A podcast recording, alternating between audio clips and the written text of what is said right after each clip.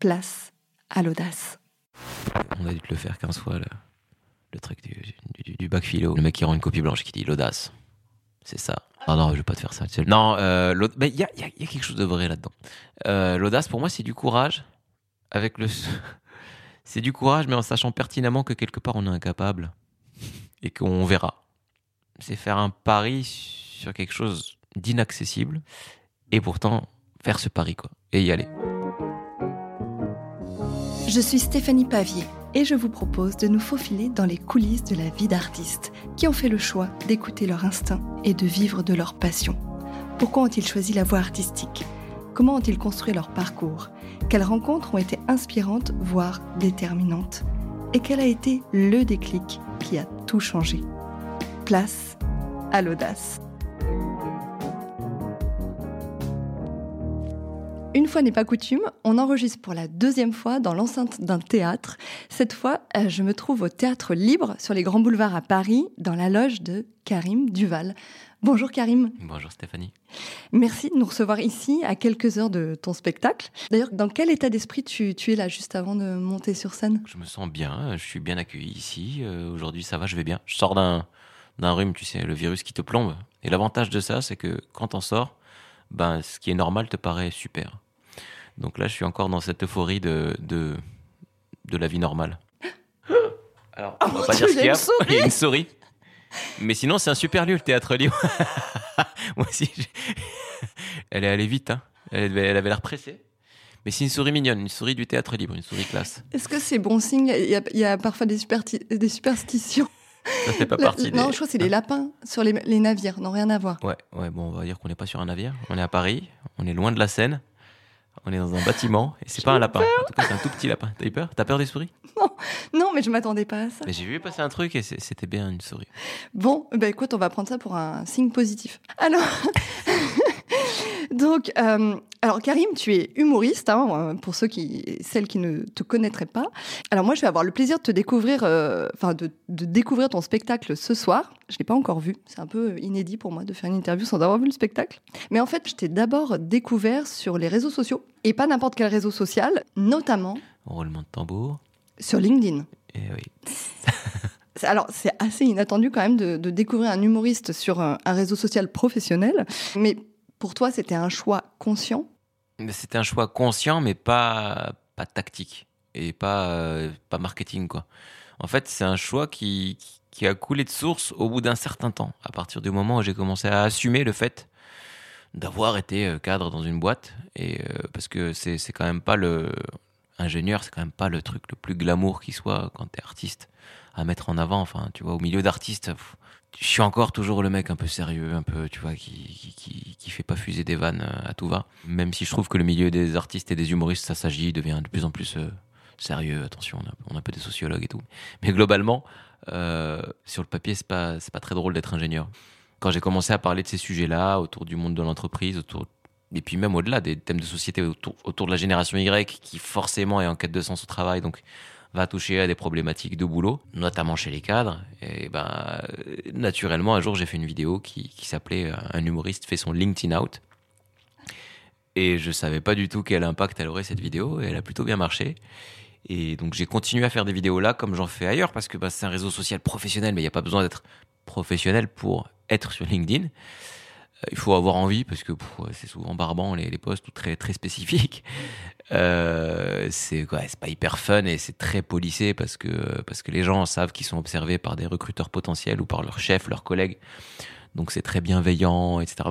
Ça agace un peu, euh, je pense, les gens un peu, euh, bah, les artistes en général et les, et les humoristes. C'est peut-être pour ça qu'on n'est pas nombreux.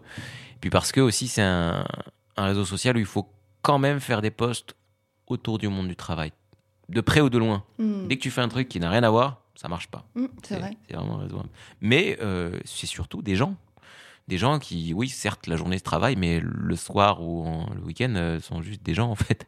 Et après, bon, c'est vrai qu'il y a des travers humains qui se manifestent à travers le travail de manière plus ou moins policée, euh, contrôlée. Mais c'est justement là que moi, naturellement, je, je suis comme un éléphant dans un magasin de porcelaine. quoi. J'arrive et j'ai même pas la possibilité, mais le devoir de bousculer un peu ça. Hmm. Je peux pas arriver à être juste lisse et, euh, et bienveillant et dire oui super. Même même mes même les succès, je peux pas juste saluer des succès quoi. Mm. Sur LinkedIn, c'est la fête à ça à la fois. Ah ouais, super, on a fait un forum de l'innovation, c'était top et tout. Mais moi, je peux pas, en fait. Même les, les bonnes nouvelles, je les annonce toujours avec un, un truc qui va pas ou parce que c'est ma nature. Et puis parce que c'est non, c'est mon métier. Je pense que l'humour, il y a toujours un, un, petit bémol, un truc qui est. Je suis plus bémol que hashtag, plus bémol que dièse. Du coup, tu parlais du fait que tu étais ingénieur, euh, tu as fait l'école centrale, tu as eu un parcours en entreprise, et du, jour au lendemain, tu as décidé de, euh, de passer euh, de l'autre côté. Je le raconte dans le spectacle du jour au lendemain, mais du jour au lendemain d'ingénieur, hein, c'est-à-dire en, en trois ans. C'est une espèce de spontanéité très très lente. Un craquage, mais qui fait tout doucement. Ça a évalué des risques, ça, ça a fait des scénarios, ça, ça a réfléchi, ça a ça a eu un plan B, euh, tu vois ça. Comment c'est euh, venu? bah, C'est venu, ça s'est imposé. Ça s'est imposé parce qu'il y a un moment, ouais, il y a un moment où, euh, en général, on procrastine trop et surtout les scientifiques, les ingénieurs, ils se prennent la, ils se prennent la tête et ils prennent pas de décision, quoi. Parfois. Et donc il fallait qu'elle qu'elle s'impose et elle s'est imposée par le par les contraintes de, de l'agenda tout simplement. Il y a un moment où où même si c'était encore très amateur ce que je faisais, j'avais déjà un pied dans le milieu de l'humour parce que, parce que bah, j'avais été repéré par des festivals et quelques cafés-théâtres qui me proposaient des, des, programmations un peu hors saison l'été, mais qui me disaient bah, du coup, nous, on programme sur 5-6 semaines. Et j'étais contraint de refuser de, jouer à Lyon pendant 6 semaines, alors que c'était pour moi une, aubaine. Et j'ai refusé une fois, deux fois, ça m'a fait mal au cœur. J'ai refusé des festivals. Euh, une fois, je me suis retrouvé face au dilemme d'aller euh, voir un client à l'île Maurice ou de ou d'aller à un festival en Ardèche. Et j'ai dû j'ai dû dire à mon chef bah écoute non, je n'irai pas voir le client à l'île Maurice parce que j'ai un festival en Ardèche. Et là, ça commençait à devenir un peu gênant. Et vu que bah j'ai quand même une conscience professionnelle et j'avais aucune raison de de mettre à mal qui que ce soit, il a fallu trouver des solutions à l'amiable, mais ça sentait quand même le ça sentait les pirouettes à plein nez euh, systématiquement à chaque date, etc. Donc je me suis dit écoute, euh, tente ta chance, euh, c'est peut-être le moment. Parce qu'en fait, tu menais une double vie. Oui, oui, bah oui. Et ce qui est bien, c'est que tant que les agendas euh, correspondent, tant que tu joues là où tu travailles, ça va. Mm. Peut-être la, journée, tu, tu, fais ton boulot et le soir, tu prends ta bagnole ou, ou les transports, tu vas jouer en ville, les cafés-théâtres, euh, ça finit tard, ça va, c'est pas non plus, c'est pas non plus la, la folie, t'es pas DJ non plus, quoi. Donc, t'es rentré et ça va, ça, ça, ça, ça marche bien. donc, pendant trois ans, j'ai fait les deux. Bon, il y a eu, de toute façon, il y a eu une bonne période d'apprentissage, qui n'est pas fini d'ailleurs, hein, mais, mais vraiment d'apprentissage, de chez apprentissage, quoi, de, de, cours, de, je joue devant les élèves du, du cours de théâtre. Euh, je me rappelle, je jouais sur un carrelage, espèce d'échiquier noir et blanc, à l'espace Bonsaï à Antibes. Et, euh, et, assez vite, en fait, dans le cours de café-théâtre ou d'impro, dans lequel euh, je me suis retrouvé grâce à un collègue qui lui faisait déjà des cours là-bas et qui m'a présenté ça comme un cours de one man show parce que en fait la prof était très créative, elle était clown, elle partait en tournée partout dans le monde et, donc pour elle naturellement euh, elle décorrélait pas le théâtre du fait de créer et de proposer des choses. Elle disait bah, ceux, qui veulent ils peuvent venir jouer un texte, ce qu'ils veulent. On l'a présenté comme ça donc j'ai vu ça comme un cours de one man show et donc j'y suis allé vraiment avec l'envie de d'écrire quoi. Et donc assez vite j'ai proposé des sketchs et ça ça a fait rire. Ça n'a, ça a aussi pas fait rire, mais j'ai eu des rires. Et ça, juste, il suffit d'un, d'un rire à partir d'un truc que tu as écrit, que tu as préparé, que tu as répété pour le jouer devant les élèves du cours. Là, hein. On parle de gens assis en tailleur par terre, hein, sur des coussins. Hein. Corinne Casabo nous, nous donnait bah, deux, trois trucs de mm. base, en fait, parce qu'on était vraiment. Euh, on n'avait pas les mêmes intentions, et moi-même, j'avais pas, je savais pas où j'allais. Mais il y en a qui venaient vraiment pour vaincre leur timidité, quoi. Des gens très timides qui disaient Moi, je veux juste oser parler devant des gens, quoi.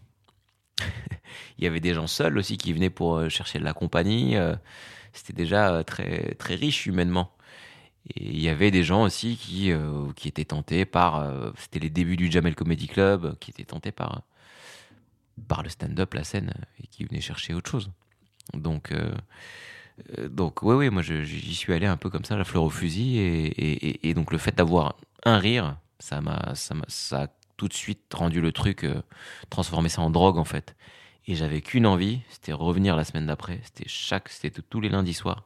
J'avais hâte d'être lundi soir pour venir tester de nouveaux sketchs.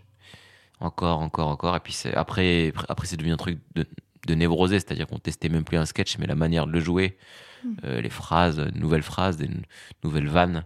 Et puis très vite, Corinne m'a pris sous son aile, avec son compagnon aussi, qui est metteur en scène. Et, donc on a réussi à construire euh, au gré des semaines euh, des sketchs qui, mis bout à bout, faisaient un spectacle auquel on essayait de trouver un espèce de dénominateur commun. Et je jouais avec, je faisais beaucoup de sketchs avec la guitare. Je me cachais derrière la ah. guitare. Ah, tu te cachais derrière la guitare C'est ce qui m'a amené à faire, à déjà me donner en spectacle la guitare. Ado, euh, je jouais dans un groupe de musique, j'aimais bien jouer en soirée, hmm. chanter des chansons mal, mais mais chanter quoi. Et euh, et donc euh, bah, c'était naturel d'arriver sur scène avec une guitare. C'était un prétexte aussi, un accessoire. Alors je la personnifiais, c'était une femme. C'était de l'humour des années, des années 2010, hein, il y avait des jeux de mots et tout. mais voilà, voilà comment ça a commencé. Et l'humour, c'est quelque chose qui été présent chez toi depuis toujours ou c'est L'humour est présent chez tout le monde, heureusement, sinon on mourrait. Quoi. Euh, vouloir en faire euh, peut-être plus que plus qu'il ne faut, plus qu'il n'est supportable d'en faire. Euh, c'est depuis toujours. C'est depuis toujours et c'était ma, bouée de, sauvetage. C'était un peu ma, bulle d'air parce que moi j'étais un grand, je suis un grand timide. et j'étais déjà un grand timide. sur mes bulletins, il y avait toujours un élève timide doit euh, parler plus en, cours, très bon résultat, mais euh, doit, doit s'exprimer à l'oral, euh, enfant sage, etc. Et à la maison, j'étais déjà beaucoup moins sage, même si je n'étais pas non plus un enfant turbulent. Et j'avais. j'ai grandi au Maroc. Et on mm. était. Ma famille est un melting pot en soi. Et on attirait le melting pot qui, qui, qui, qui était, qui est toujours fait on attirait beaucoup de gens étrangers, des touristes ou des gens qui habitaient là-bas. Donc il y a beaucoup d'accents. Et c'était une période où, à l'époque, où tu regardais Drucker, il y avait beaucoup, de, beaucoup d'accents à la télé dans les sketchs. Donc, naturellement, rire, c'était jouer, c'était imiter. Et donc, c'était faire des accents. Et j'adorais faire ça. Donc, oui, j'ai, fait ces choses-là. Même sur scène. Euh, et, euh, et je, petit, j'imitais, j'imitais beaucoup les gens, leur façon de parler, leur voix, ma voix de gamin, mais je faisais rire comme ça, mais c'était surprenant parce que vraiment je me transformais quoi. J'étais le petit élève sage qui parlait pas, puis d'un coup, je me transformais. Donc j'envoyais des cassettes, euh, je m'enregistrais, j'envoyais des cassettes à mes frères et sœurs qui étaient étudiants en France. Euh, ouais, j'ai des souvenirs comme ça et, par, et ça m'a suivi. Après à l'école, au lycée, j'avais joué un sketch, j'ai écrit d'ailleurs à, Pascal Legitimus récemment. Euh, je lui ai écrit, tiens, j'avais joué, joué un de tes sketchs à 11 ans en, classe, en classe de neige au Maroc, donc en, classe verte en fait. C'est une classe de neige sans neige. Et le soir, on, faisait des spectacles et j'avais joué le sketch de Aziza. C'est un mec qui veut parler à sa copine Aziza et il y a toute la famille qui défile et qui, et qui répond à sa place. Ah oui, Tofik, ça va. Et en fait, il arrive jamais à voir Aziza pour l'emmener au cinéma. Bref, j'avais fait ce sketch et après en prépa ça s'est poursuivi. Pareil, prépa c'est un milieu très très sérieux et je m'étais retrouvé sur une table à, imiter le prof de physique. Et j'ai pas fait de théâtre pendant mes études. Il y avait le théâtre et j'ai jamais euh, voulu en faire. Si j'avais fait de l'impro, enfin non, hmm. j'avais levé de manière très très très relou la main quand ils ont proposé des volontaires et j'étais très content de, de monter sur scène et d'interpréter un plot un, plot, de, chantier. D'accord. J'étais très content de faire ça. J'étais tout fier de ma, ma trouvaille. Bah, il y avait un truc, un petit, un petit côté, un petit côté égo quand même. Un côté, ah, trouver des trucs marrants, originaux. Ouais, toujours l'envie d'être original, jamais, jamais comme tout le monde. pendant les, les études d'ingénieur, on nous proposait des cours d'ouverture culturelle. J'avais fait musique post-moderne et j'avais un prof roumain qui nous avait fait écouter un, et étudier un morceau qui s'appelle 4 minutes 33, qui n'est fait que de silence qui ne dure pas 4 minutes 33 heures. D'accord. Et euh, c'est un concept. Et j'avais fait un sketch là-dessus où j'interprétais le morceau, enfin je laissais les gens en plan dans le noir comme ça, avec du silence. Et ça marchait bien, c'était un de mes tubes. Dans mon premier spectacle qui s'appelait Melting Pot. Mais c'était une, superposition de sketch avec ce qu'on trouvait avant tout pour faire rire, quoi. Hmm. Donc il y avait des trouvailles intéressantes, et puis il y avait des trucs, c'était du cabotinage pur, du jeu de mots, de la vanne qui, qui vieillit mal, et qui ne marche que si tu y crois. Et j'y croyais à mort. Je défendais tout, en fait. Et, euh, et pendant longtemps, euh, ça marchait. Mais sur la base de ça, j'ai décidé de devenir humoriste à temps plein. Enfin, franchement, sur le plan matériel, c'est chaud. Moi, tu me demandes de faire, de prendre la, cette décision en regardant ce que je faisais à l'époque, jamais je le ferais. Mais c'était un ringard pour a- beaucoup de trucs. Il y a eu de l'audace? Il y a eu de l'audace, ouais. ouais. Il y a eu de l'audace. Bah, l'audace, c'est ça. hein, c'est, c'est un peu un petit truc, un truc de petit con, l'audace, quand même. Ah ouais C'est un, Pourquoi C'est pas que du courage, c'est du courage, c'est ouais, je vais y arriver, j'ai rien. J'ai rien derrière, j'ai pas grand chose, mais je vais y arriver. Il y a- un peu de défiance, un peu de. un poil de suffisance, peut-être, un peu de, de- J'en vois tout balader. de- d'insouciance et de, ouais, de, de, de tout balader. Et c'est, c'est, c'est le contraire de la situation dans laquelle j'étais, qui n'était absolument pas audacieuse, qui était. Qui était alors, méritée, hein, j'ai, travaillé pour ça, mais qui quand même était prémâché. Euh, T'aimais ton métier? Était-ce un métier? Quel était ton, ton titre, ton poste? Software engineer. Ah. j'étais j'étais ingénieur euh, dans l'IT. Voilà, euh, je, concevais et développais un logiciel. Donc j'ai connu toutes les étapes de- pour faire un logiciel depuis la page blanche vraiment. Je suis arrivé en stage sur une page blanche et puis et puis quand je suis reparti, on était 60 sur un truc qui était en production, euh, qui marchait. Mais développeur, c'est vraiment euh, ouais, c'est un peu l'ouvrier euh, l'ouvrier du digital quoi. Ouais. Il y a beaucoup y a beaucoup de parallèles entre le, le développement et soit la plomberie, soit la soit la, la maçonnerie. Mais oui, tout ça est, se fait selon des techniques, des, des langages euh, très structurés, euh, euh, à coup de beaucoup, beaucoup, beaucoup d'heures de travail, de tests. De... il faut du talent, ouais. Moi, j'en avais pas. Je suis arrivé, je savais pas faire ça, mais vu que j'ai fait une grande école et qu'on est venu me chercher pour ça, parce que je pense qu'ils avaient en vue que le fait que je me débrouillerais comme je pourrais, mais qu'après, ben, je serais peut-être un bon, un bon manager ou un bon chef de projet ou autre. On prend ce genre de profil et puis, et puis on apprend sur le tard. Ça s'apprend sur le tard. Bah, comme la maçonnerie. hein. tu bricoles le dimanche et puis. Donc j'ai appris, mais c'était pas élégant. Moi, je trouve qu'il y a une élégance dans le code. Il y a des gens qui arrivent à coder. euh, qui est très beau. Il y a des, ils font des concours des fois de ce qu'on appelle des expressions régulières. C'est des, des lignes de code euh, en- dans des langages euh, HL ou Python ou je sais pas quoi, où, où tu dois exécuter une tâche en utilisant un minimum de caractères. Mais vraiment, et des, c'est des caractères de ouf, hein, des pourcentages, des, des apostrophes, des dièses, des trucs comme ça. Et les mecs, ils écrivent des, des lignes de code comme ça, très très courtes, et ça fait des trucs de dingue. C'est des trucs de, geek. Et je me suis retrouvé, moi qui savais à peine utiliser Word, hein, on était en 2005, et j'ai j'ai toujours été en retard euh, technologiquement, quoi. Ça allait pas, quoi. Et je me suis retrouvé dans une des boîtes les plus geeks du monde, quoi. Amadeus, pour pas la citer entouré de gros nerds. Il y avait un mec, il avait un clavier tout noir. Il n'y avait même pas le nom des touches dessus. Que- Il les devinait. Et ah, il les devinait, il les sentait, il, il écrivait vite, il allait très très vite. Et lui, il est très fort en expression régulière. J'ai l'impression que t'étais un peu. Tu te décris un peu comme un imposteur dans ce, dans Oui, ce job. oui, oui, total- Honnêtement, oui. On s'en sort après, on s'en sort parce qu'on a comme une tête Comment à- on s'en sort alors? En s'appuyant sur ses acquis, en. Si, parce que. Parce qu'il n'y a pas que le savoir-faire, il y a tout ce qu'il y a autour. Et là, bah oui, là, là c'est sûr qu'on on ruse. On arrive à utiliser ce qu'on appelle les soft skills et j'ai peut-être une, forme d'aisance euh, humaine euh, dans les rapports, etc. Et c'est aussi ça, euh, travailler en entreprise. C'est pas que la technique. Mm. Mais j'ai vraiment un profond respect pour, pour la technique, le, le savoir-faire. le- le- les, les- les deux- les compagnons du devoir, tu vois. Donc euh, oui, je me sentais un peu imposteur et, et je, m- je m'appuyais sur des gens qui étaient vraiment bons, qui, qui, d'ailleurs euh, se sentaient un peu parfois floués, euh, par- floués, flou, flou- pas ouais. floutés, floués, Flouter, c'est- oui.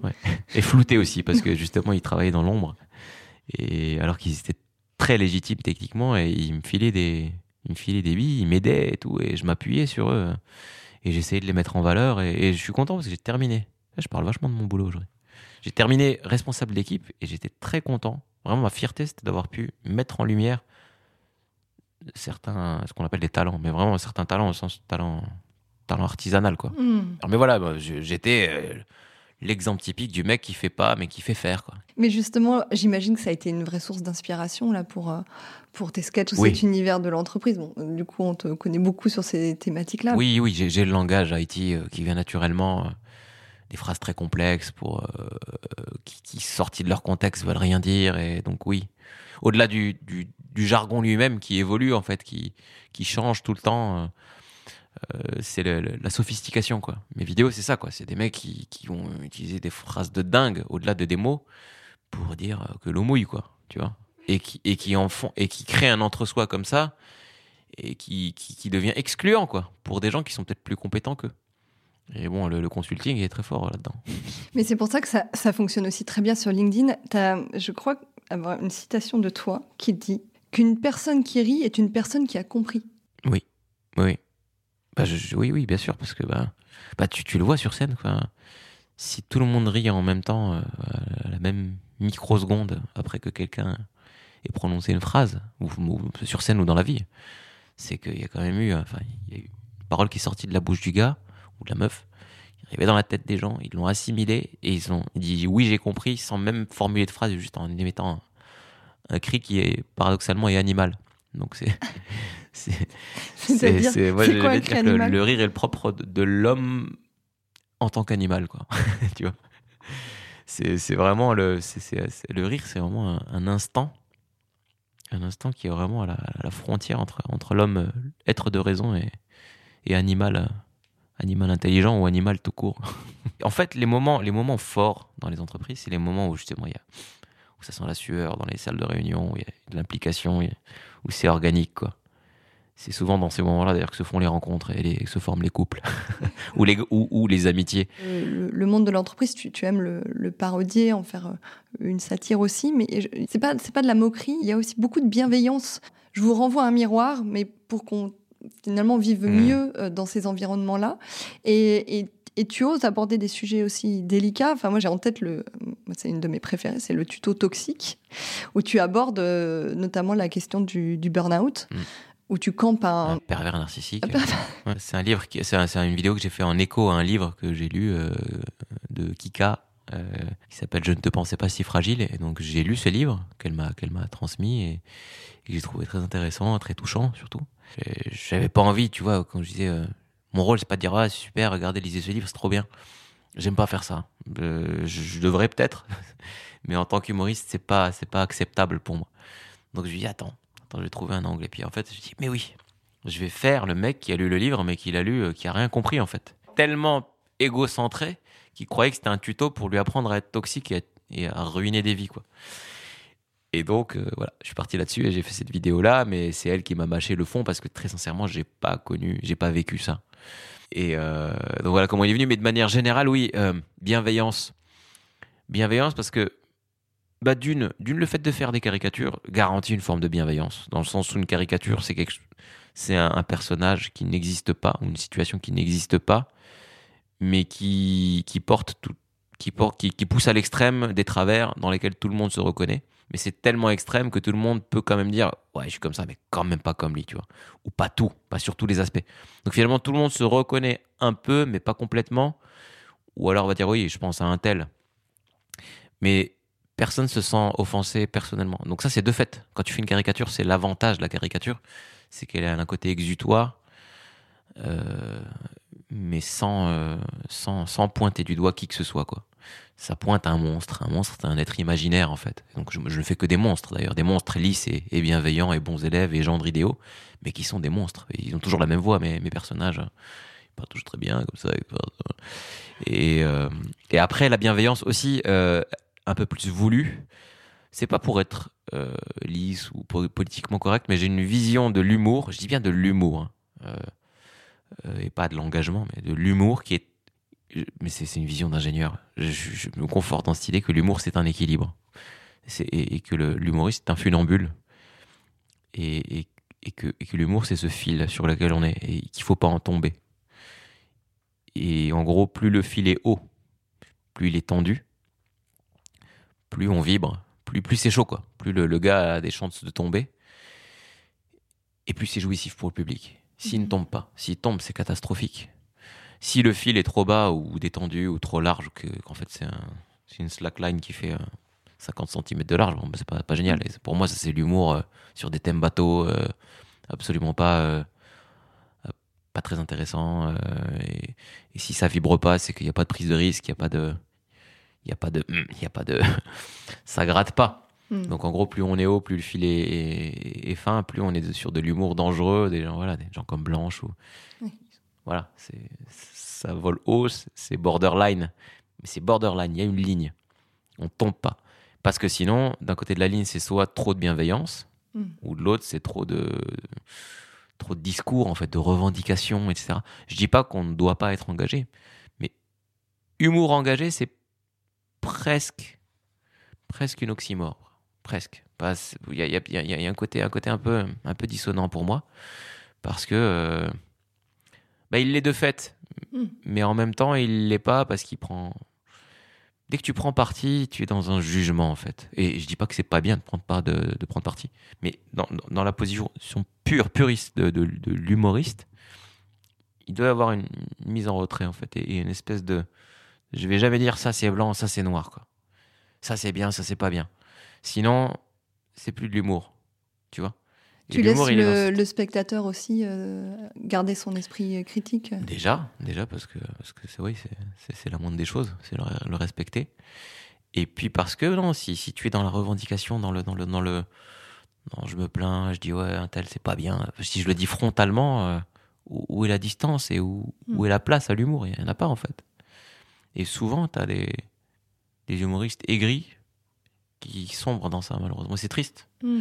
C'est Est-ce qu'on a une responsabilité en tant qu'humoriste? Est-ce que tu sens que tu as une responsabilité euh, Oui, oui, dans le sens où on est des personnalités publiques et qu'on on impacte un peu plus de monde que.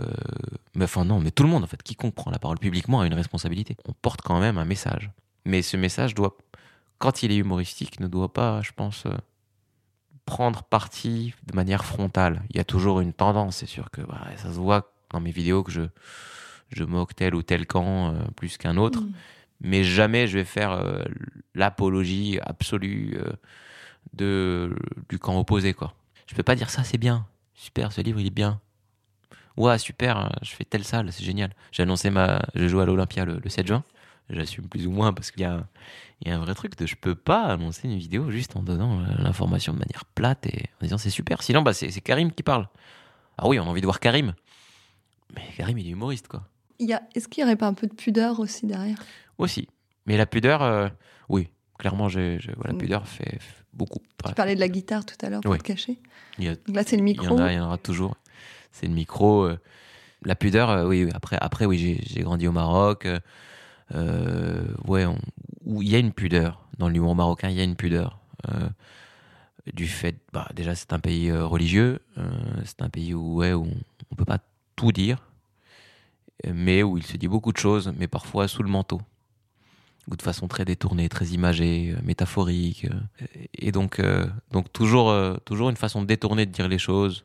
Et petit à petit, cette pudeur et le fait de quasiment m'interdire, de, au début m'interdire, peut-être parce que mon côté bon élève aussi, de, de parler de, de, de parler de sexe par exemple, vois, je le fais jamais. Et puis il y a un moment où c'est devenu une volonté, voire un plaisir. C'est-à-dire qu'aujourd'hui, la pudeur ou, ou le fait de, m'interdire d'utiliser certains mots, c'est une contrainte. Mm. Et la contrainte, bah tu le sais, toi en impro, ça c'est génial, ça fixe un truc, mais qui ça, ça te contraint, donc ça, ça, ça, ça sublime la créativité. Et donc, euh, donc la pudeur ou, ou toutes les, les contraintes qu'on s'impose sont, sont des, des super moteurs pour, euh, pour créer. Mais là, on parle de pudeur, mais euh, le Covid, le confinement était une contrainte. Et j'ai jamais été autant créatif que pendant le Covid. Et c'est là que d'ailleurs, euh, toute proportion gardée, ma visibilité a explosé. Et en termes d'écriture, parce qu'on n'en a pas parlé, mais comment toi tu, tu, tu travailles? Je passe beaucoup de temps à écrire. L'écriture, moi, c'est, mes vidéos sont très écrites, très léchées, c'est, à, la, à la virgule. Très souvent, mon spectacle aussi. Même si je me, je me laisse des, des espaces de, Mm. d'impro, Euh, mais c'est très, c'est très, euh, très écrit. euh, et c'est vraiment parmi les choses qui me font plaisir. C'est-à-dire, si tu me dis de choisir entre l'écriture et la scène, je choisis l'écriture, je pense. Ça, la, mort, la mort dans l'âme. Parce que la finalité, c'est quand même de, de faire vivre ces choses-là. Mais si vraiment tu me dis choisis, je pense que je choisirais l'écriture. Clairement l'écriture. Euh, après, comment j'écris je, je pars du fond. Il faut toujours qu'il y ait un sujet de fond. Je pars souvent de choses pas drôles. Il faut qu'il y ait un vrai sujet, et puis que le sujet, il, il ait un truc du moment, quoi, tu vois, qu'il y ait, qu'il y ait une raison de- d'en parler. Euh, souvent des sujets plutôt pas, pas de l'actu chaude, plus de, de l'actu tendancielle, la tendance sociétale, sociologique, tu vois, Y, c'est ça, hein, c'est un, Mm. c'est un truc qui, qui dure, qui, qui, est immuable en fait. Les générations sont là et, elles ont tel ou tel comportement global. Et j'aime bien voilà, analyser ces, choses-là, donc plus dans un temps long. Je passais beaucoup de temps devant un ordinateur, on me dire allez vas-y, il faut que ça sorte, sort des vannes. Et maintenant, quand j'ai un sujet en tête, j'essaye d'écrire des trucs, un angle. Et si ça vient, ça vient. Si ça vient pas, je laisse tomber. J'abandonne ou je laisse. Et six mois après, ça revient. Et tu trouves le bon truc qui fait que. C'est assez intuitif en fait. C'est intuitif, ouais. Et il faut, faut pas que ce soit forcé. Il faut que ce soit, faut que ça vienne vite en fait. C'est bon signe. Une vidéo ou un sketch écrit rapidement en général, c'est ce qui marche le mieux. Alors après, on peaufine, mais mm. l'angle, l'idée, le, souffle, il est là tout de suite quoi. Comment tu sais ah, qu'il va bah marcher ce sketch? Parce que tu te marres déjà en l'écrivant. Tu, tu, vois le jeu et tu rigoles, mais tu vraiment sans, sans se jeter de fleurs. Mais il y a des sketchs où j'ai déjà pleuré de rire à mes sketchs au moment de l'écrire parce que je les avais jamais entendus. Mais parce que l'idée me fait rire, quoi. Tu dis oui, oui, oui, oui, oui, bien sûr, c'est l'évidence, tu vois. Souvent, moi, souvent les sketchs à angle, bah, le Covidisme, tu vois, typiquement, mm. c'est un sketch à angle. C'est-à-dire qu'une fois que tu as trouvé l'angle de parler du Covid comme une religion, après, tu as juste à tirer le fil. Il y a tout, le vocabulaire, euh, le propos, les images, euh, les situations, et tu as juste à faire, euh, à faire croiser deux mondes. Et c'est étirable à l'infini. C'est une vidéo qui aurait pu durer 15 ans, quoi. que non, 15 ans, 15, 15 heures. 15 ans, non, non, heureusement. Est-ce que tu as une anecdote d'un sketch ou d'un spectacle qui s'est pas forcément passé comme euh, tu l'aurais imaginé? Oui, oui, bien sûr. Bah, j'ai envie de dire tout le temps parce que parce que bah, on arrive toujours avec une, une certaine certaine foi en ce qu'on ce qu'on défend, en vanne qu'on défend, même si on commence à avoir des constantes, à dire ah, cette vanne elle marche et généralement elle marche. Mais c'est jamais, jamais, jamais parfait ou comme tu le fantasmes en fait. Mm. Parce que si tu écris des vannes, c'est que toi elles te font rire. Tu t'es déjà pris des, des bides sur des, des bides absolus en toute modestie, non. Euh, j'ai déjà eu, j'ai déjà ramé, ouais. J'ai déjà ramé, bien sûr. mais c'est souvent parce que c'était pas le lieu, euh, pas le moment, euh, pas la jauge aussi. Des fois, il y avait peu de monde mais j'ai rarement mangé le gros, le gros bide, le, gros tunnel d'une heure ou, même d'un quart d'heure. Euh, jamais connu et c'est peut-être pas une bonne chose. Ah. c'est peut-être parce que je suis très prudent et que je, contrôle quand même et que je teste. J'y vais doucement, quoi, tu vois. Je... Ça, c'est ton côté développeur. Ouais. Après, si, des moments gênants, tu veux que je te donne des, cas, des cas précis euh... oh bah, Tu peux nous en si partager. récemment, tiens, j'en ai vécu beaucoup. euh, S'il y en a un, il y en a un, je m'en souviendrai toujours. Et je le cite toujours quand on me dit peut-on rire de tout? C'est la question qu'on pose jamais à un humoriste. Est-ce que tu penses qu'on peut rire de tout? Me la pose pas, s'il te plaît. Tu la poserai.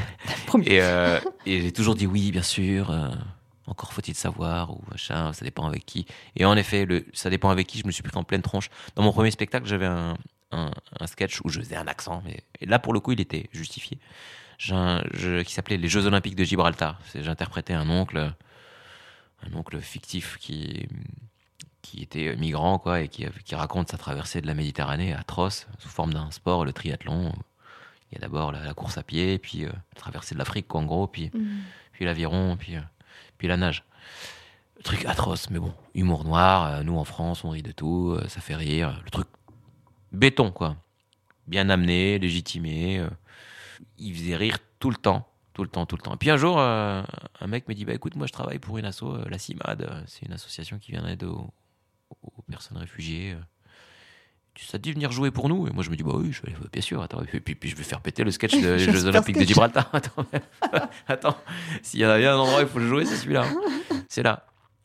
je me dis, j'ai joué devant les bénévoles. Attends, ils ont du recul et tout. J'arrive, c'était pas les bénévoles, hein. c'était des, les bénéficiaires de l'association. Que des bénéficiaires. Donc je me retrouve dans un bar associatif, devant un parterre de gens qui ont vécu ça. J'ai pas pu aller au bout du sketch. J'ai dit désolé, je suis désolé, j'atteins la limite de l'humour. Gros gros malaise. Ils ont quand même applaudi, très bienveillant et tout, mais j'étais très mal, vraiment mal. Euh, donc euh, oui, peut-on rire de tout Fais le malin, ris, ris du, cancer et de ce que tu veux. Va le jouer devant des gens concernés en face faut vraiment bien l'amener quoi. Et là même avec un angle, c'était trop frontal parce que là j'incarnais euh, ces personnes-là en fait. Et donc c'était pas le bon angle. Il y a, il y a moyen de faire rire ces gens-là sur ces sujets-là, mais là clairement c'était hmm. pas la bonne manière quoi. Après oui, j'ai déjà joué aussi mon spectacle Y devant des devant que des Y jeunes. Et ça c'est bizarre. Parce y jeunes, c'est-à-dire des, euh, générations Y. Des, 90. Des, ouais, 90, mais que un public exclusivement de, de gens comme ça en entreprise. Et en fait, ça, ça marche pas. Parce qu'ils sont plus pointus que ce que tu fais toi. Euh, moi, j'essaie quand même de faire un spectacle accessible à tout le monde. Donc, c'est des généralités. Donc, déjà, eux, bah, ils disent, oui, moi, ça va. Et eux, ça relève de la caricature, du regard. Hmm. Euh, les stéréotypes, entre le stéréotype et la, et la généralité accessible, la frontière est mince, quoi. Donc là, ça n'a pas marché, tu vois. Alors que, pareil, a priori, tu dis, bah attends, c'est du bonheur. En plus, c'est des mecs, euh, tous euh, start-upers et tout. Je, vais arriver, ça va faire un carton, ça va tout, ça va tout péter. Bah non. J'étais le vieux con qui parlait d'eux. Euh, donc ouais non non mon spectacle est vraiment fait pour tout le monde et il faut vraiment qu'il y ait de tout de gens de toutes les générations des gens concernés ou pas par les ce qu'on appelle les bullshit jobs c'est là qu'il y a une, vraie une vraie messe un vrai un vrai dialogue entre le public qui se crée et que c'est le plus beau Tu interagis avec ton public beaucoup oui. Euh, beaucoup non mais il y, a des- plages pour ça euh, et euh, au début ils sont concentrés sur le début euh, parce que bah c'est mon metteur en scène du premier spectacle Léon Vital qui m'avait dit ça. Il m'a dit les gens viennent vraiment vivre un moment unique. Il faut leur offrir un moment unique. Mais impro ou pas. Il faut que même ton texte si tu l'as dit mille fois il faut que, tu aies l'impression de le découvrir avec eux pour qu'ils aient l'impression que c'est- leur moment.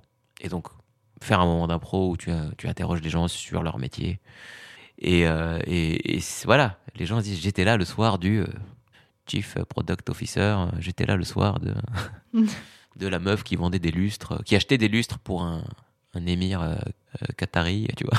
T'as eu ça? J'ai vu ça, ouais, j'ai vu des trucs de fou, c'est super, tu vois. Donc après, t'improvises. Ouais, c'est ça. Euh, je termine toujours ce podcast par une définition que me donne chacun de mes invités. Quelle serait ta définition de l'audace, Karim? L'audace, pour moi, c'est du courage. C'est faire un pari sur quelque chose d'inaccessible, euh, soit parce que euh, parce que c'est juste inatteignable dans l'absolu, soit parce qu'on on surestime euh, nos capacités à le faire.